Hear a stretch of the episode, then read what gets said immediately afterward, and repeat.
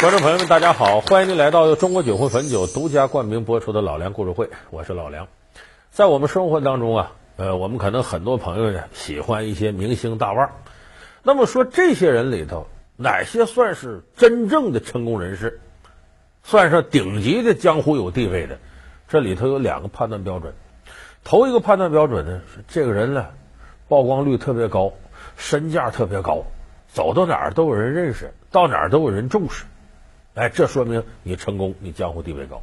还有第二个模式，就说这个人呢一提呢，没听说过，见着人呢不怎么认识。可是你再看你认可的那些明星大腕，要见着这个人，点头哈腰的，甚至都得叫点啥，叫老师啊，叫伯伯啊，叫什么长辈啊。反正总之一见到这个人，那都是毕恭毕敬的。所以你心里纳闷呢，这是何方神圣啊？能有这样本事，让这些大腕围着他转？今天咱们说这位，就是我刚才说的第二种模式的成功人士。他的名字叫吴天明。有的朋友可能知道，前不久去世了。这是中国第四代导演当中的顶梁柱的人物，前西安电影制片厂的厂长。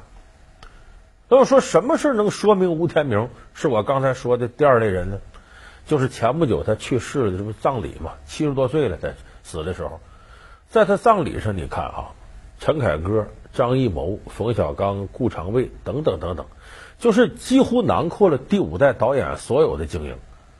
就你能想象到干导演这行的中国的大腕，基本上该来的都来了，来送老爷子最后一程。那么说，这吴天明何德何能，能让第五代导演这么些大腕能对他有这样的感情呢？咱们说，世界上没有无缘无故的恨，也没有无缘无故的爱。正是由于有了吴天明，才有第五代导演的崛起。可以这么说，要没有吴天明，陈凯歌、张艺谋这有本事的人早晚也能出来，但是不知道要晚多少年。至于还有没有《红高粱》啊、《霸王别姬》啊这些电影，这就难说了。张艺谋、陈凯歌、顾长卫。